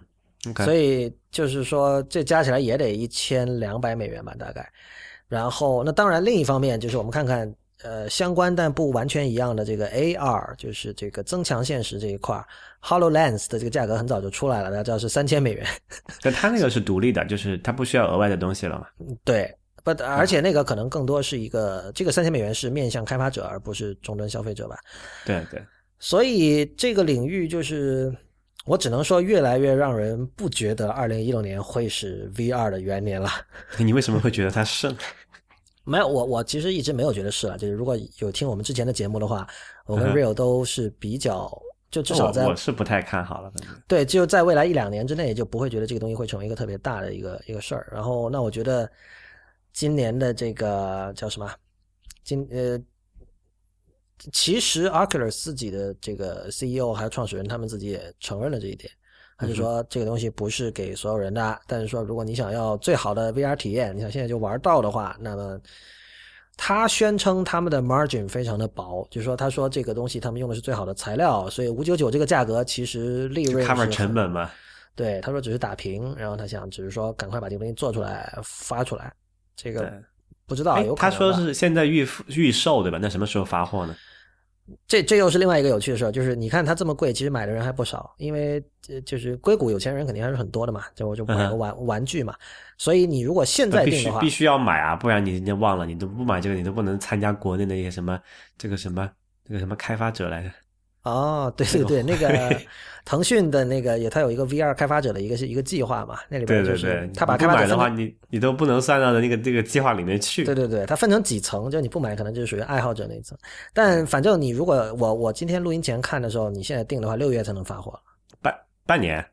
对，OK，这也是 好吧。但这个这个据说是因为就是我看的晚了，因为其实我是就上周末他开始接受预定的嘛。呃，它也是像那种有就是要排期嘛，应该是。对对对，这就跟你比如说订 Apple Watch 晚了一点，就是那样。但是，我觉得它这个肯定，它这个产量本身应该不会特别多吧？因为我看到的说法是很多那些它的零部件都是定制生生产的，就没有什么就不是一个现成零件组装起来的东西嘛，OK，所以它那个产量估计是挺挺小的。再加上又是什么新技术的话，你要控制这个产品的良率啊，各种各样的问题，对呃，也可以想见了。对，而且而且你你可以想见，另外一件事情是，这帮人其实并没有就是特别强的像供应链管理啊，还有这种做硬件的这种实际的经验，因为大家不要忘记，Oculus 是一个从在 Kickstarter 上面开始的一个项目。而且他们是现在是在 Facebook 旗下做嘛，Facebook 对对对。也没有什么硬件产品的经验，所以是的，有趣的是，这个 Oculus 这帮人其实没有什么软件产品的经验，所以据说当时那个 Facebook 调了很多人去帮他们做他们那个网站啊，还有网上商店啊什么的，因为你看 他们只做游戏和这个硬件本身嘛。有对他他们他们的情况是，他们有点像是做了很多这种小的或者说个人的 VR 游戏开发者的一个种子资金的提供者吧。对，然后等于说，呃，算是我把你买下来了，那么这你就属于这个 Oculus 的出品，但是你你有你的独立性，你可以自己按照自己的想法去开发你的游戏。呃，像以前那个我在节目里介绍过那个 Dead Secret，就是这样的一个例子。对，反正这个东西怎么说呢？我觉得相当一段长时间，那只能是玩玩票了，就离这个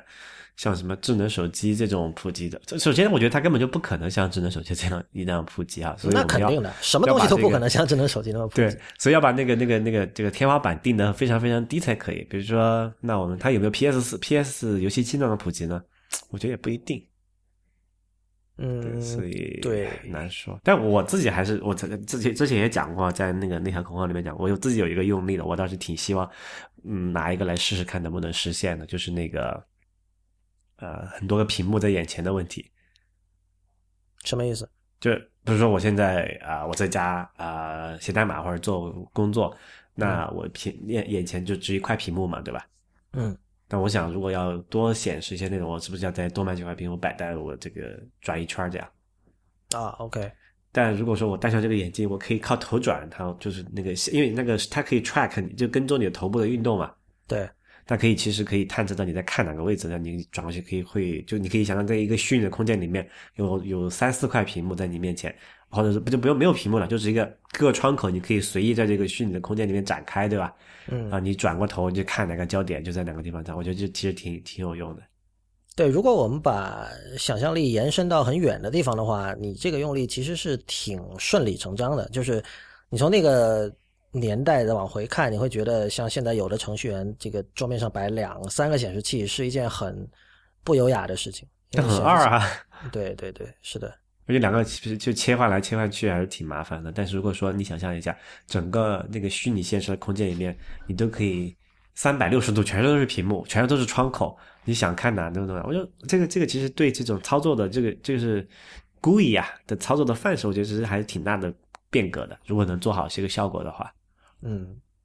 我还是有点小期待了。根据你对国内的观察，就国国内现在 VR 也挺热的嘛。啊，国内现在热的有几家嘛，一个是那个比较早、比较知名的是那个以视以视科技 Ant VR 嘛，OK，然后他们最近也在融资，呃，去做一些，他们是做那个就是类似于 Oculus Rift 这样一种设备的，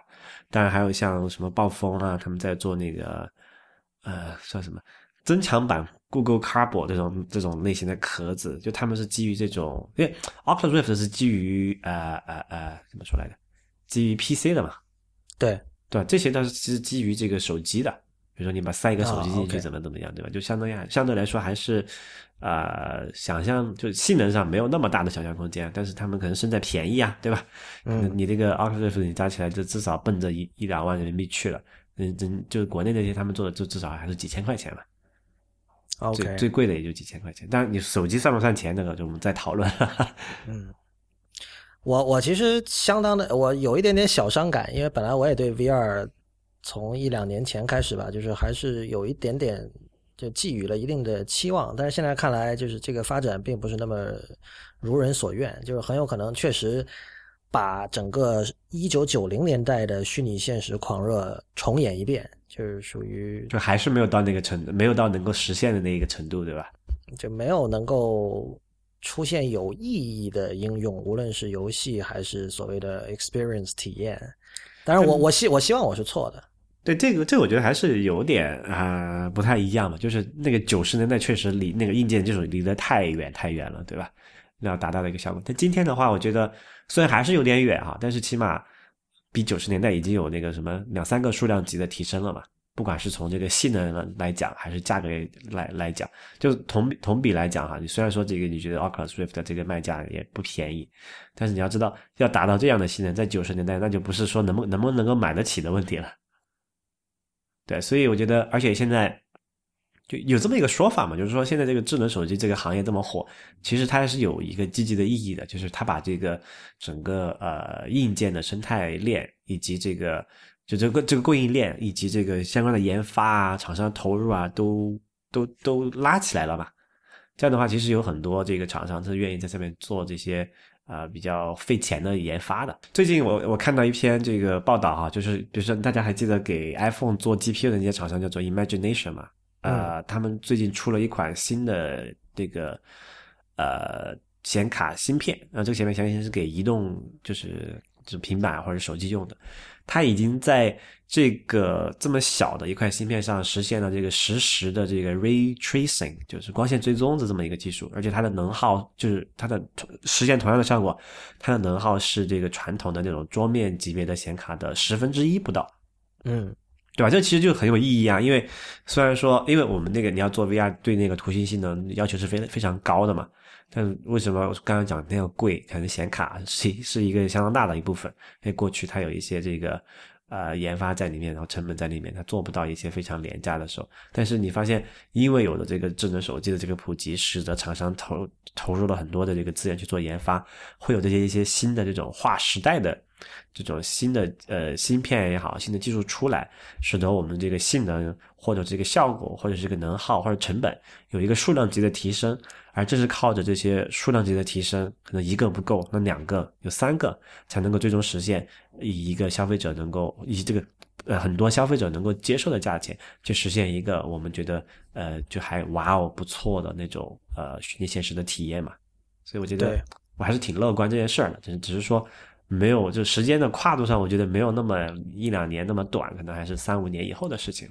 对，就一方面你很现在大家可能很容易会把。现在我们看到的像 Oculus VR 这种东西，就是尤其现在价格这么贵哈，大家会把它理解为一种过度创新的一个例子。呃，可能在历史上的实例就有那个。九零年代名噪一时的那个 General Magic，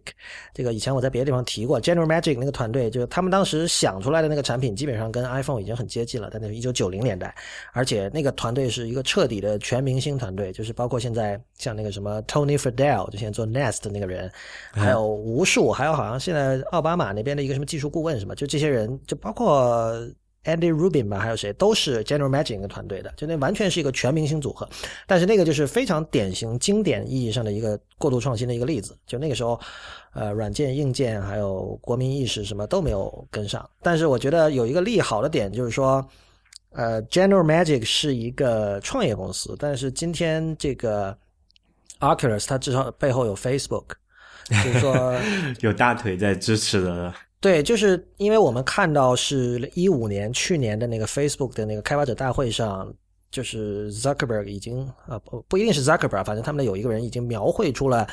他们对于社交网络的未来的几个阶段的想象，其中这个第四个阶段就是虚拟社交了，就是虚拟虚拟现实，就是它从文字，然后到现在图片，然后现在我们知道整个一五年其实 Facebook 的这个视频业务。就是在这个广告吸金能力上，其实是有了一个很长足的进展嘛。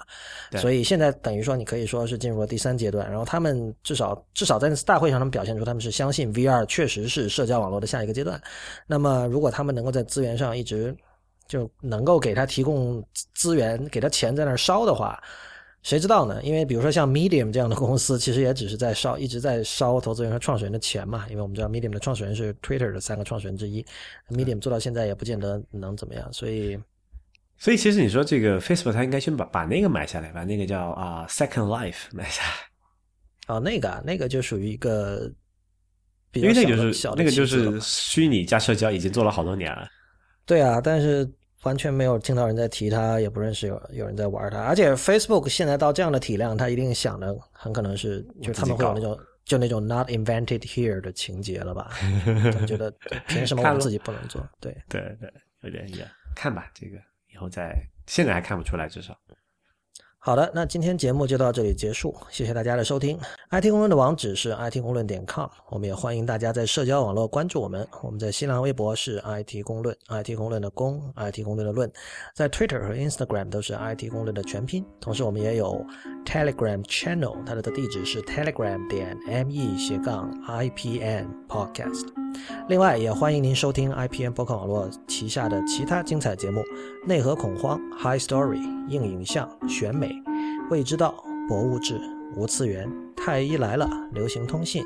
以及最新开播的关于古典艺术的节目《陛下观》。我们下期再见。